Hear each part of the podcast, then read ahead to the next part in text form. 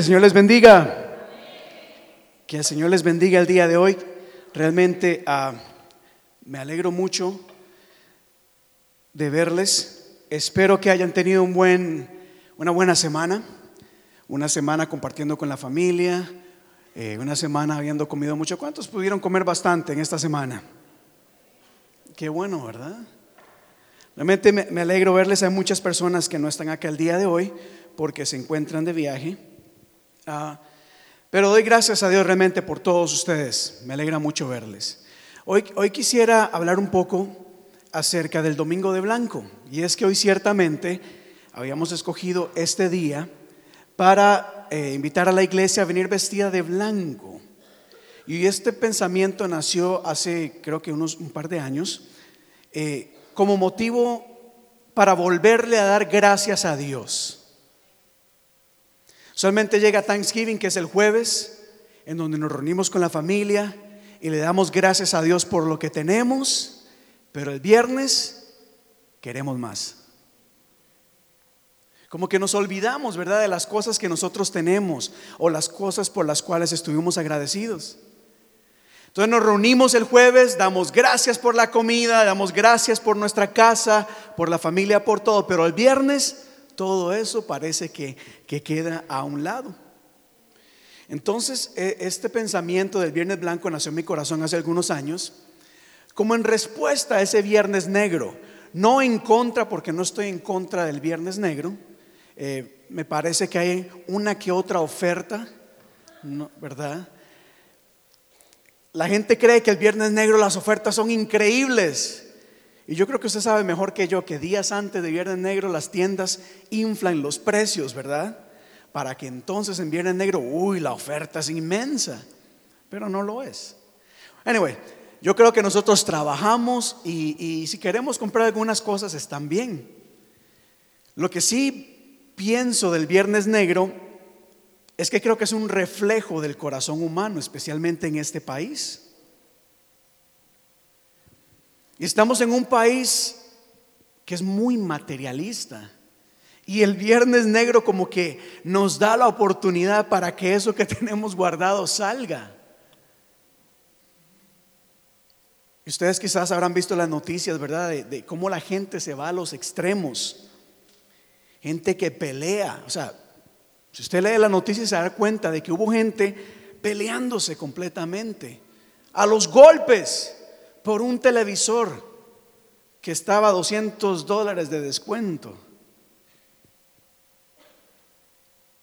Y es que el Viernes Negro nos permite ver cómo el ser humano está tan aferrado a lo material. Y por eso pensamos en hacer un domingo de blanco como para volvernos a recordar de que debemos ser agradecidos con Dios por todo lo que nosotros tenemos. Y hay un pasaje muy conocido, hermanos, Creo que muchos de nosotros lo conocemos, pero la realidad es otra. El libro de Hechos, capítulo 20, 35 dice, yo siempre les he enseñado que así se debe trabajar, diga conmigo, trabajar y ayudar a los que están en necesidad. Paréntesis, este no es el tema, pero paréntesis. Recuerde que nosotros no solamente tenemos que pensar en trabajar para nosotros. Ya voy a hablar más de esto. Pero la Biblia dice, les he enseñado a trabajar y ayudar a los que están en necesidad. Recordando aquellas palabras del Señor Jesús que dice, yo creo que vamos a necesitar una pantalla muy grande, la gente como que no lo pudo ver bien. ¿Qué dice esa frase en rojo? Hay más dicha en dar que en recibir. Es mejor dar que recibir. Sin embargo, estamos en una cultura, en una sociedad, en un país y hasta en una iglesia. Mira, la gente no le gusta dar. Queremos que el gobierno nos dé. Queremos mejores escuelas, mejores calles, mejor sistema de trenes, mejor todo, pero no queremos pagar impuestos. No queremos dar los impuestos. Exigimos, pero no damos. Con Dios pasa algo similar. Queremos que Dios nos bendiga, pero no queremos vivir en santidad. No queremos pagar el precio. Queremos abundancia y prosperidad, pero no queremos ofrendar. Entonces mire qué diferencia. La Biblia nos dice que es mejor dar que recibir, pero nosotros algo pasa, hay un filtro extraño hoy en día en nuestra mente, en nuestra iglesia, como que no entiende esto, sino que venimos delante de Dios a pedir, pero casi nunca dar. Y por eso el día de hoy, hermanos, creo que es importante acá como iglesia que yo como pastor hable acá de dar. Porque nosotros como cristianos, siguiendo el ejemplo de Jesús, debemos aprender a dar. Diga conmigo, dar. Diga conmigo, generosidad. Diga conmigo, ayudar al prójimo. ¿Cuántos quieren ser bendecidos y prosperados el día de hoy? Levante sus manos. ¿Y cuántos están dispuestos a ayudar a aquellos en necesidad? Ahí está Guadalupe. Guadalupe sabía que yo iba a preguntar algo así, así que mantuvo su mano levantada. Y para esto quisiera compartir un, un pasaje también muy conocido, muy sencillo, que encontramos en el libro de Proverbios, está aquí en la pantalla. El libro de Proverbios capítulo 11, verso 24 y 25 nos dice lo siguiente. Hay quienes reparten y se les es añadido más. Hay quienes retienen más de lo que es justo, pero vienen a pobreza. El alma generosa. ¿Cuántos quieren ser prosperados? Levante su mano. El alma generosa será prosperada y el que saciare también será saciado. Y en este versículo se nos habla de dos tipos de personas. Dos tipos de personas que nosotros encontramos no solamente allá afuera en el mundo, sino también acá en la iglesia. Y quiero empezar hablando del segundo tipo de persona acá, de los que retienen. La Biblia nos dice, hay dos tipos de personas, los que dan, los que son generosos y los que retienen.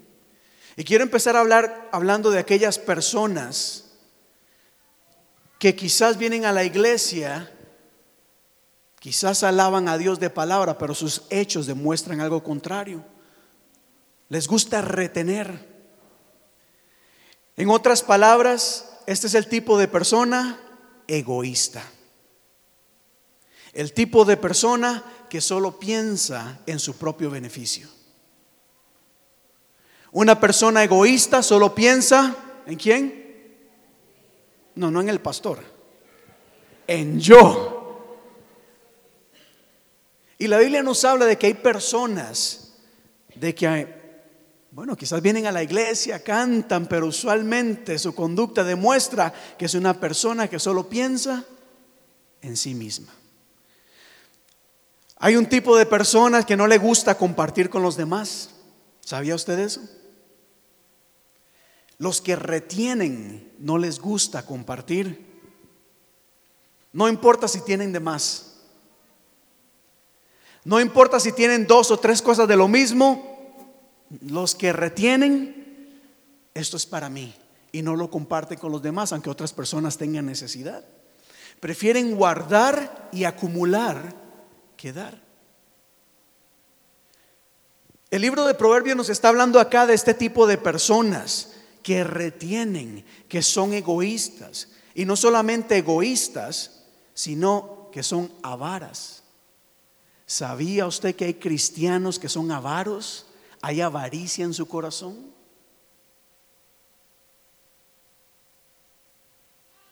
Los veo muy serios, hermanos. Hay gente que tiene un deseo, pareciera compulsivo, por siempre querer tener más y más y más y más. No es suficiente en dos pares o tres pares de zapatos. Y ustedes lo saben, yo sé que ustedes conocen gente que cuando abren su closet, lleno de ropa.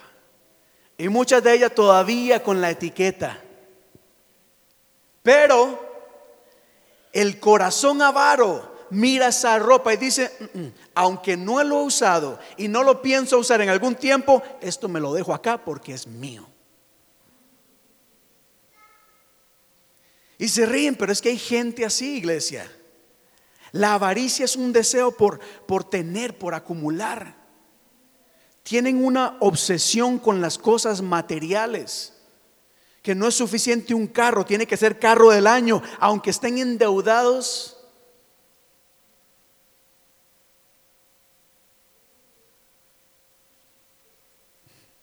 Mire cómo va ligado. Las personas que retienen usualmente son personas egoístas y comúnmente van ligadas a personas avaras. Todo tiene que ser para mí. El problema, hermanos, de ser personas que, que nos afanamos con lo material es que, mire hermano, lo material nunca va a ser suficiente. Siempre vamos a querer más, siempre vamos a querer algo mejor, nunca vamos a estar satisfechos. Y esa hermana Daisy no es un problema que vemos hoy en día. Eso pasó hace muchos años también. Por eso un hombre muy sabio llamado Salomón escribió y dijo, quien ama el dinero o lo material, de dinero no se sacia. Quien ama las riquezas nunca es suficiente. La persona que guarda cosas en su closet, mi hermano, usted se va a dar cuenta, si usted habla con ella, va a decir, no es que no, yo quiero más, no tengo lo suficiente, necesito otro par de zapatos, necesito otro bolso, necesito otro pantalón, necesito más y más y más y nunca van a quedar satisfechas, porque ese es el problema con el, con el materialismo. El problema con el viernes negro es que el próximo año vamos a hacer lo mismo. Si hay que pasarle por encima literalmente a alguien lo hacemos. Porque aquí yo no les quise mostrar imágenes, pero las noticias están llenas de estas imágenes. Gente que, mire, puede ir una señora, pa, porque yo quiero eso. No sé si me entienden acá. Años después de que Salomón escribió esas palabras, Jesús dice algo similar.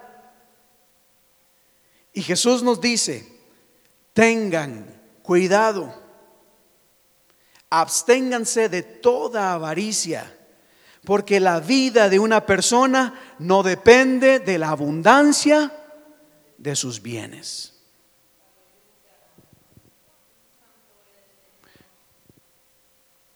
Ah, ah, es que no encuentro la palabra correcta, pero es que hay gente que piensa que es lo que tiene, no lo que realmente son. Si tengo buen carro, si tengo buena ropa, si tengo buena casa, soy importante y valgo algo. Y eso no es así. Jesús dice, no, tu valor no se define por lo que tienes, sino por lo que eres. Y hay que tener cuidado, iglesia, porque con el afán, por el afán, perdón, de, aparentar lo que no somos, caemos en una crisis bastante fuerte. Nos va mal en la vida. ¿Por qué? Porque hay egoísmo y avaricia. Diga conmigo, egoísmo y avaricia. Yo creo firmemente, iglesia, de que en el mundo hay muchos problemas que se pueden solucionar si no fuéramos egoístas o avaros.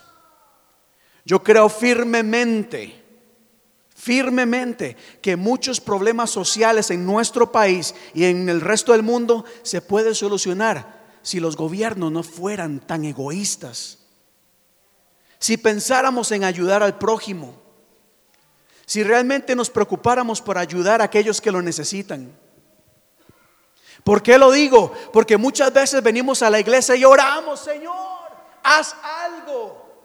Cuando quizás no es Dios quien tiene que hacer algo, somos nosotros que tenemos que aprender a despojarnos de lo que tenemos para el bien de los demás. No sé si me entienden acá. Pero bueno, como ya los veo muy serios, voy a avanzar. El versículo nos hablaba de aquellos que retienen, pero también habla de aquellos que reparten. Pero antes de hablar de aquellos que reparten, quiero añadir un segundo grupo de, o un tercer grupo de personas acá. Y este tercer grupo de personas se llama los indiferentes. Diga conmigo los indiferentes. Son aquellos que no les importa nada. Son aquellos que ignoran la necesidad de los demás. Y no ignorar de que no saben, ignorar de que saben que hay una necesidad, pero la ignoran. Creo firmemente que en el mundo hay mucho sufrimiento y hay mucho dolor porque hay un pueblo y hasta una iglesia que ignora a los que están sufriendo. Es más fácil venir a la iglesia a pedir unción, fuego y gloria que salir y darle al que está necesitando. Y este tercer grupo son aquellos que a pesar del dolor y los problemas que ven, de los cuales son testigos, prefieren no hacer nada. Los indiferentes tienen la posibilidad o la capacidad para hacer algo, pero prefieren, deciden, escogen no hacer nada. Y en las iglesias hay muchos indiferentes que les da igual todo. Les da igual, no les importa. Quizás no son tan egoístas y avaros, pero definitivamente ven a alguien en necesidad y les da igual. ¿Qué tipo de persona eres tú? Y le estoy hablando, perdón, a los de la cámara, a los que nos están viendo por internet. Yo sé que aquí no hay personas que retienen, aquí no hay personas avaras, ni egoístas, ni hay personas indiferentes. Pero quizás allá en internet hay personas que necesitan que se les estremezca, se les diga, miren, no podemos seguir siendo indiferentes a la necesidad del pueblo. Mire la persona que está a su lado y dígale, no se enoje con el pastor. Gracias, se lo agradezco mucho. Hay una historia en la Biblia en donde se nos habla, habla, perdón, de un hombre que tenía mucha necesidad. Dice la Biblia que este personaje iba caminando y unos ladrones brincaron sobre él, le robaron todo y lo golpearon. Estaba en la calle. Y empieza Jesús contando y diciendo, resulta que por ese mismo camino en donde estaba ese hombre golpeado, ah, le habían robado, le habían quitado todo, pasó un pastor. Aleluya. Santidad a Jehová. Y cuando ese hombre, ese sacerdote, dice la Biblia, pasó por el lado, al verlo, diga conmigo, al verlo, se desvió y pasó de largo. No fue que iba texteando y se me pasó, no lo vi. No. Miren la realidad que hay aún en las iglesias, hermanos. Este hombre al verlo decidió, optó, tomó la decisión de ignorar la necesidad y tomó otro lado. Porque estaba muy ocupado. O por la razón que fuera. Continúa Jesús hablando, perdón. Así también pasó, llegó a aquel lugar un levita, es una persona que servía en la adoración, una persona que trabajaba también en la iglesia. Y al ver la necesidad de la persona, ¿qué dice la palabra?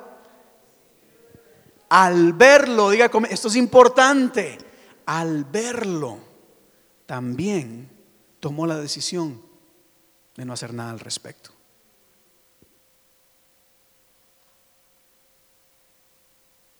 Pero un samaritano que iba de viaje llegó a donde estaba el hombre y viéndolo se compadeció de él. Se le acercó, le curó las heridas con vino y aceite y se las vendó.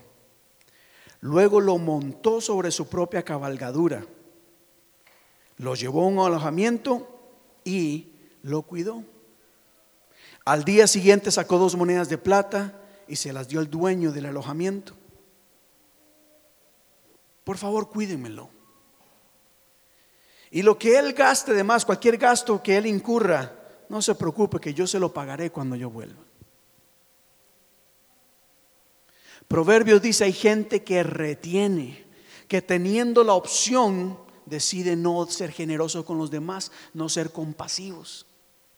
Jesús continúa añadiendo a eso con este ejemplo, dándonos a entender cómo aún gente, la gente que se supone que debe de ayudar, extender su mano para levantar. ¿O no es cierto que todos nosotros fuimos rescatados a precio de sangre de las garras del infierno y de la muerte por Cristo Jesús?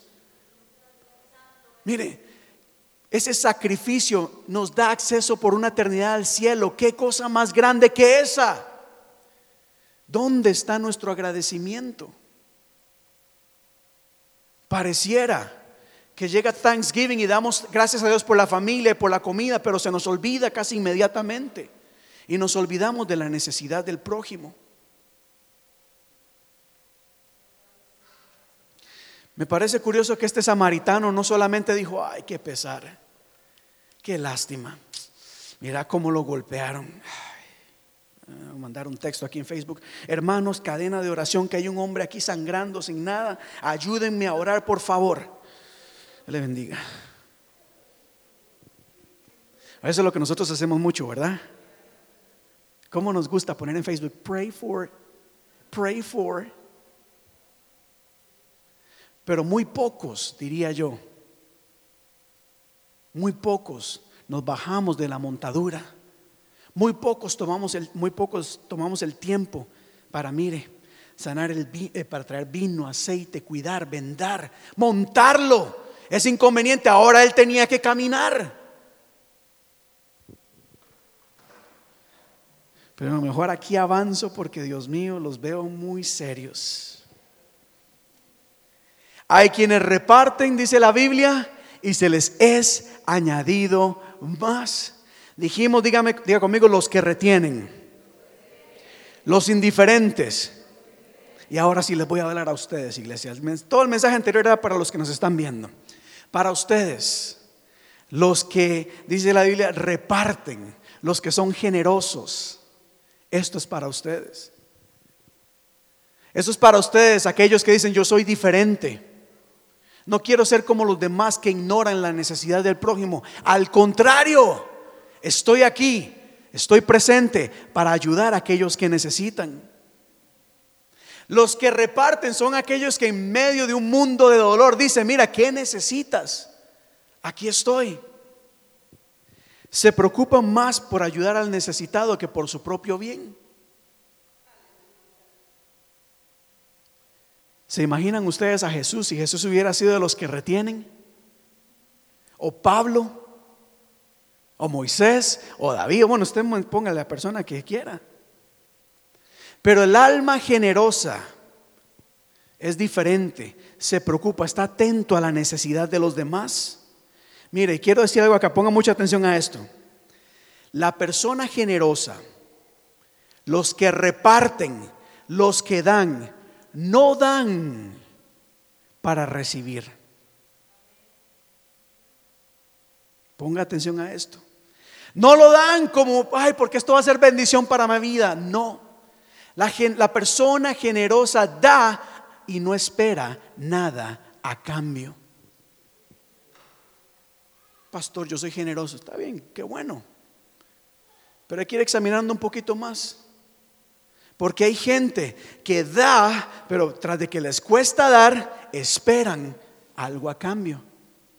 O lo vemos en la iglesia, aleluya, voy a sembrar en el reino de los cielos. Voy a dar mil dólares porque quiero que Dios me dé diez mil dólares. Y ven en Dios una transacción. Yo doy a la iglesia para que Dios me dé a mí. No, no. Uno no da para que le den de regreso. La promesa está ahí, por supuesto. Pero si usted le está dando a Dios como una transacción, no vas a recibir nada. Dios no es un ATM para exigirle que nos dé algo a cambio. La persona generosa da sin esperar nada a cambio. Y sé que eso es difícil, porque cómo duele ser bueno con una persona, ayudar y que después la persona ni las gracias le dé a uno. Y a uno le hierve todo y uno dice, pero qué mal agradecida. Pero es que hay que entender que como cristianos nosotros no damos para que nos den. Damos porque seguimos el ejemplo de Cristo Jesús. somos generosos, ayudamos, porque eso fue lo que Cristo nos llamó a hacer. Recompensa tendremos en el cielo, como mínimo. Pero bueno, avanzo acá. Porque no solamente quería mencionar estos tres tipos de personas, sino también hablar un poco del resultado o del fruto que hay entre retener, entre ser este grupo de personas. Primero se nos dice que los que retienen o los que son egoístas llegarán a la pobreza. Diga conmigo pobreza. ¿A quién le gusta estar con una persona egoísta? ¿Verdad? Qué feo es estar con gente que solo esté pensando en ellas mismas. Qué feo es estar en una relación con gente que no se preocupa por uno. La Biblia dice que quien es egoísta, quien es avaro, va a venir a pobreza. Y no solamente pobreza económica, sino que llegará el día en que puede tener mucho dinero en el banco, pero no tener a nadie con quien compartirlo. Hay mucha gente que va a la tumba sin que llegue alguien a despedirle. La Biblia lo establece. Si eres una persona egoísta, si eres una persona que solo piensas en tu propio bien, ten cuidado. Pero por el contrario, los que reparten, dice la palabra de Dios, se les es añadido más. Diga conmigo, es añadido más. Oiga muy bien esto. Jesús nos dice, den y qué? Den y se les dará. Se les echará en el regazo una medida llena, apretada, sacudida y desbordante, desbordante, porque con la medida que midan a otros, se les medirán a ustedes. En otras palabras, hermanos, mire, cuando usted es una persona generosa, una persona que se preocupa por los demás, usted va a ser una persona bendecida. Mire, porque cuando mire, hay gente que no da porque piensa que va a perder. Yo no doy porque esto es lo único que tengo, voy a perder esto. No, en el reino de los cielos eso no es pérdida. Hay una promesa para ti, iglesia. Cuando eres de esas personas que das, que compartes, todo lo que das va a regresar, va a regresar.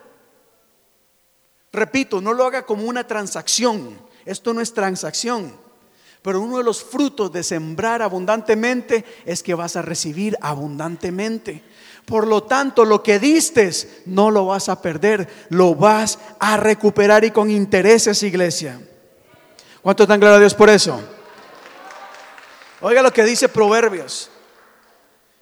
Oiga, oiga, mire. Es que hay que entender, iglesia, que estamos sirviéndole al Rey de Reyes y Señor de Señores. No hay pérdida. Cuando somos generosos y ayudamos, no hay pérdida. Quizás te va a faltar ese poquito por algún tiempo, pero la lluvia de bendición vendrá. Esa es una promesa de lo alto, dice la Biblia. Conmigo están las riquezas y la honra, la prosperidad y los bienes duraderos.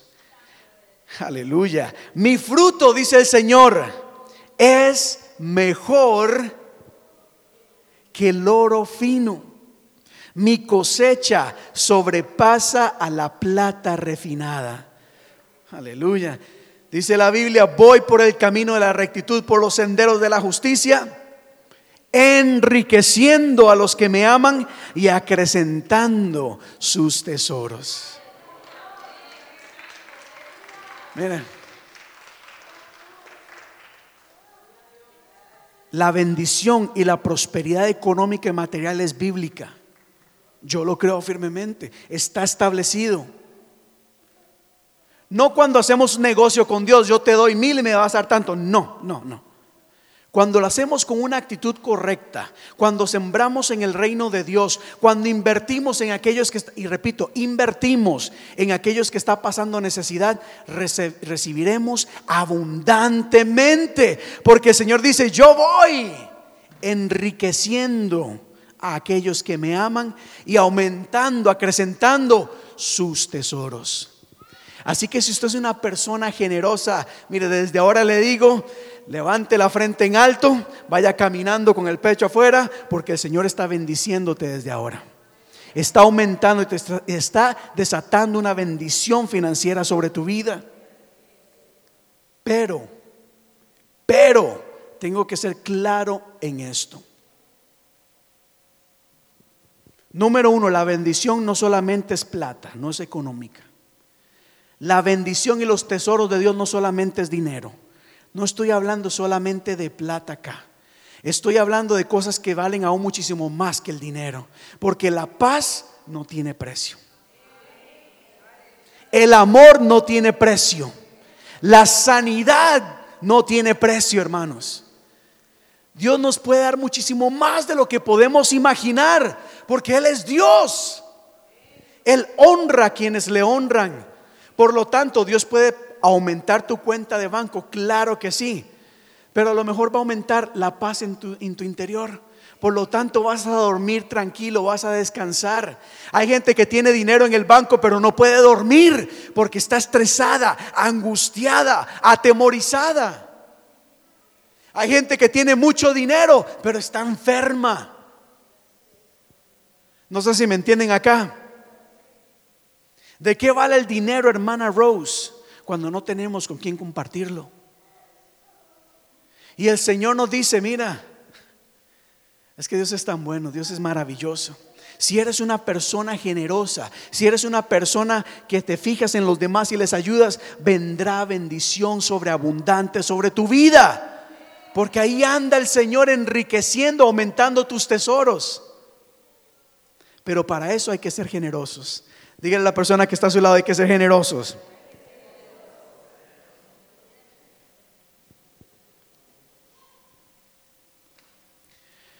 David, estos son el tipo de mensajes que uno puede llegar acá y poner una canasta en la mesa y decir, vamos a sembrar en el reino, ¿verdad? Y es bíblico, es bíblico. Yo puedo poner una canasta y así le vamos a traer dinero al reino de los cielos y lo que usted siempre lo va a recoger en abundancia. Es bíblico. Pero yo creo, yo creo que muchas veces la iglesia no necesita dinero. Necesita gente dispuesta a ayudar a los demás. Si tengo dinero en la iglesia, pero no tengo quien vaya, ¿de qué vale el dinero? ¿De qué vale tener pantallas? ¿De qué vale tener los mejores micrófonos? ¿De qué vale tener las mejores cámaras, los mejores instrumentos? Si la gente sigue sufriendo y llena de dolor. ¿De qué vale tener lo mejor si las familias siguen desintegradas, si los niños siguen siendo abandonados. Y creo firmemente que en semanas como esta, donde, donde se nos invita a reflexionar y darle gracias a Dios por lo que tenemos, debemos no solamente ser agradecidos por, los que, por lo que tenemos, sino también pensar en qué tenemos y podemos darle a los demás. Y cierro con esto acá. Porque aún en la iglesia, hermanos, aún en la iglesia, y quizás usted no lo sabe, pero puede haber alguien a su lado que está necesitando de su ayuda en este momento.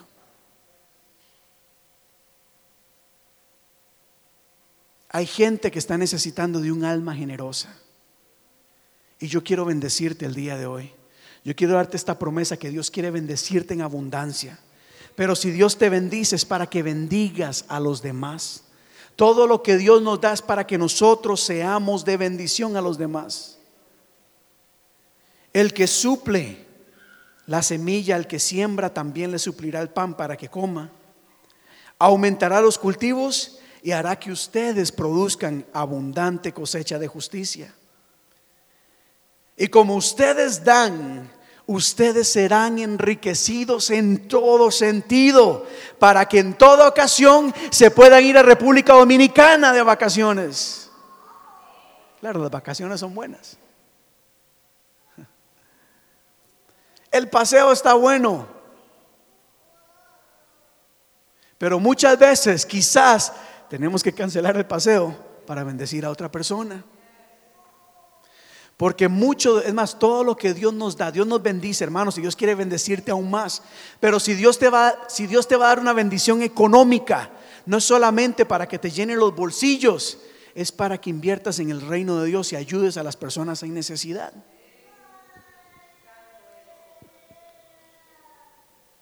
La Biblia lo dice, ustedes serán enriquecidos en todo para que en toda ocasión puedan ser generosos y para que por medio de nosotros la generosidad de ustedes resulte en acción de gracias. Y vamos a ponernos en pie en este momento, iglesia. Quiero invitarle a que se ponga en pie.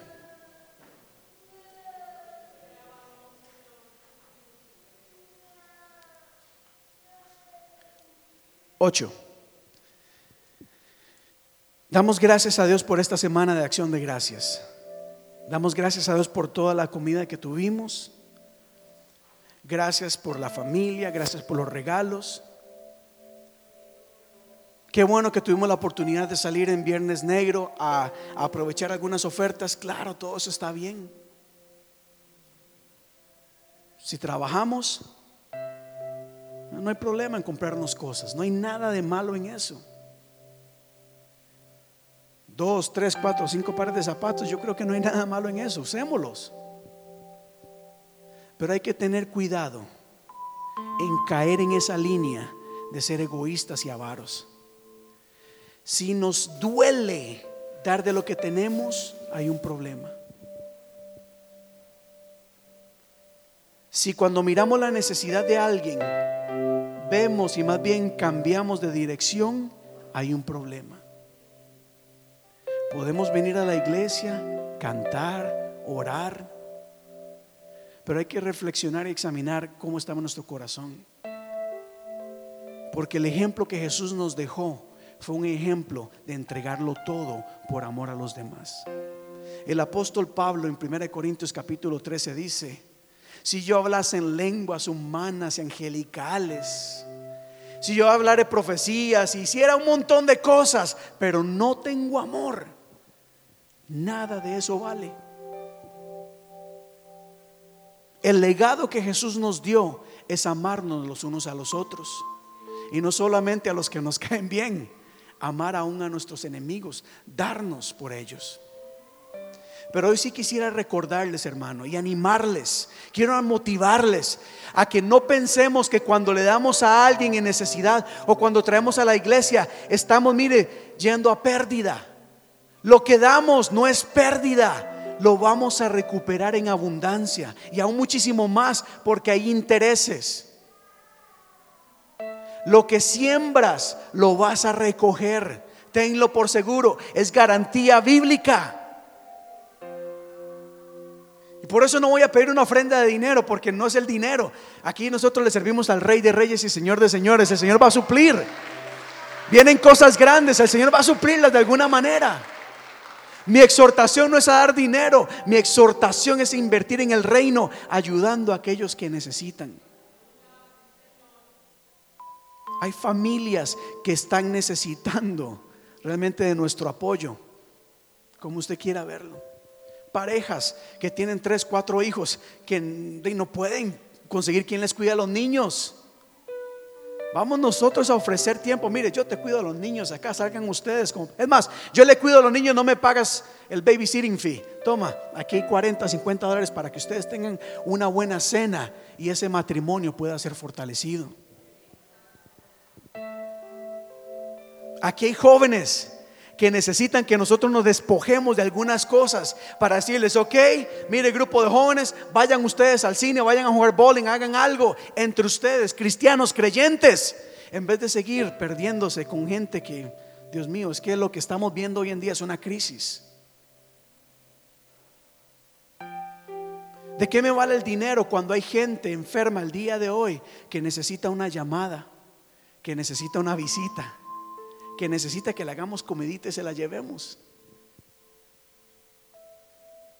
Y esa comidita tendrá recompensa. Daisy, si no es aquí, en el cielo ahí tendremos una recompensa muy grande. Porque Dios no obvia esas cosas. A Dios no se le pasa nada por alto. Nada, nada, nada por alto. Ya voy, ya me lo dice, ya voy. A Dios no se le pasa nada por alto. Jesús dijo, mire, si aunque sea un vaso de agua le dieran a uno de mis hijos, recompensa tendrán. Así que David, si no vemos recompensa ahora aquí terrenal, mire, cuando lleguemos al cielo, hmm, al fin y al cabo, esto es pasajero. El dinero hoy está, mañana no sabemos. ¿Qué les parece si oramos? Primero, como semana de acción de gracias, yo sé que ya lo hicieron en sus hogares, pero démosle gracias a Dios por lo que tenemos. Pero mientras damos gracias a Dios, realmente quiero que reflexione. Dale gracias a Dios por lo que tienes. Y mientras das gracias y el Espíritu Santo te mueve, mire, me imagino algunos viajando así en el closet. Este, y ya, bueno. Verdad. Dios, te damos gracias, Padre, por esta semana. Gracias, Señor grande, maravilloso. Tú eres maravilloso, Dios. Tú eres maravilloso. Tú eres Dios eterno, príncipe de paz, creador de los cielos y de la tierra, dador de la vida. Todo te pertenece a ti.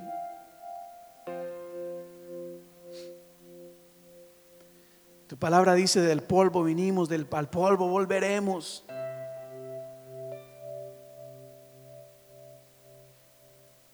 Padre, te damos gracias, oh Dios, por todas las bendiciones que tú nos das.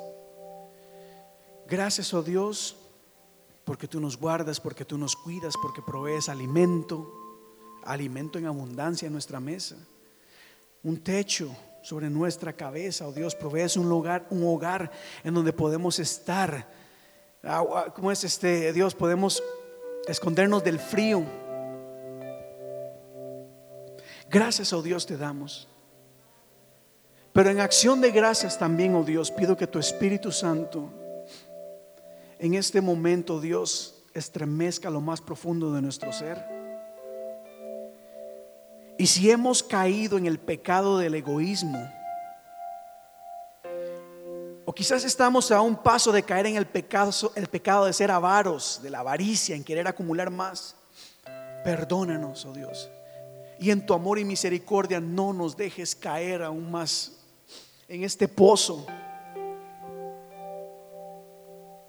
Dios no nos dejes caer, ahogarnos en el materialismo, ahogarnos en las deudas.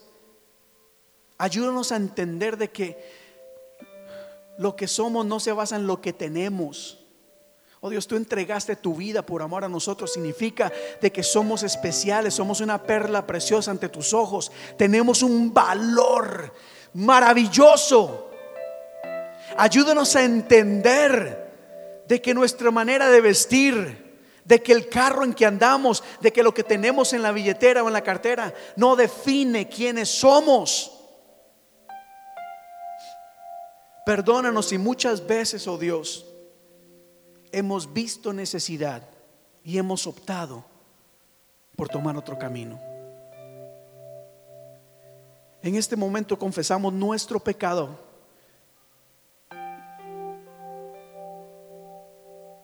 Confesamos nuestro pecado. El pecado de haber tenido la oportunidad de hacer el bien y no haberla hecho. El pecado de ignorar la necesidad del prójimo. El pecado de retener, acumular, cuando tenemos la oportunidad de dar pero también creemos en tu poder transformador, oh Dios. Creemos, oh Dios, en tu poder transformador. Creemos, oh Dios, de que por medio de tu sacrificio, Padre, nuestro corazón puede cambiar. Por lo tanto, todo egoísmo, toda avaricia, toda inclusive, todo, inclusive temor a perder cosas, oh Dios, puede ser transformado por fe. Puede nuestro corazón ahora cambiar y ser generosos, compasivos. Puede haber, puede llenar nuestro corazón de fe, de entender de que cualquier cosa de la que nos despojamos, oh Dios, tú la puedes suplir aún en abundancia, aún con más creces. Y aunque aquí en la tierra tú no nos devuelvas lo que nosotros sembramos algún día, sabremos de que en el cielo tendremos recompensa. Pero al fin y al cabo, trabaja en nuestro corazón para entender de que no somos generosos para que tú nos des de regreso. Ayúdanos a dar, a dar como tú lo entregaste todo, Dios. sin esperar nada a cambio. Tarea difícil es esta. Por eso necesitamos que tu Espíritu Santo nos llene en este momento y que nos ayude a pensar en el prójimo, en los demás. A que cuando la oportunidad se presente y tengamos ese debate si ayudemos o no, podamos decir yo todo lo puedo en Cristo que me fortalece, por lo tanto voy a poder ayudar a esta persona en necesidad. Y entender como dice tu palabra, de que tú puedes suplir todo y cualquier cosa que necesitemos conforme a tus riquezas en gloria. En el nombre de tu Hijo amado Jesús, una vez más te damos gracias por tu amor, por tu misericordia, por lo que tanto tú nos has dado. Y gracias Señor, porque conforme te honremos, tú nos vas a honrar más. Padre, como ministro del Señor y como pastor de esta iglesia, yo te pido que tú me ayudes a poder levantar un pueblo que piense en la necesidad de los demás.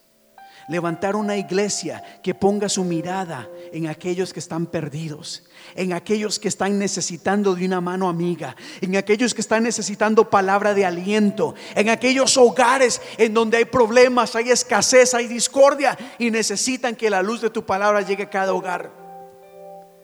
Ayúdame, oh Dios, a levantar una iglesia dispuesta a servir, a trabajar para ti, a invertir en el reino, entendiendo que lo que te damos, oh Dios, no es pérdida, será ganancia. Porque si un alma la ganamos para ti, oh Dios, aleluya, hay fiesta en los cielos. Queremos ser una iglesia diferente, no mejor porque no estamos en competencia, pero queremos ser una iglesia enfocada, oh Dios en realmente proveer ese ambiente familiar acá, ser esa familia que mucha gente no tiene. Más que una iglesia queremos ser una familia. Ciertamente queremos invertir en este edificio, ciertamente queremos invertir en mejores equipos, en mejores cosas, y lo haremos en su momento. Pero ayúdanos a no perder la prioridad y el objetivo, Dios, que tú nos has llamado a ser representantes tuyos y ayudar a quienes necesiten. En el nombre de tu Hijo amado Jesús te doy gracias. Y decimos, amén, amén, amén. ¿Cuántos dan gloria a Dios el día de hoy?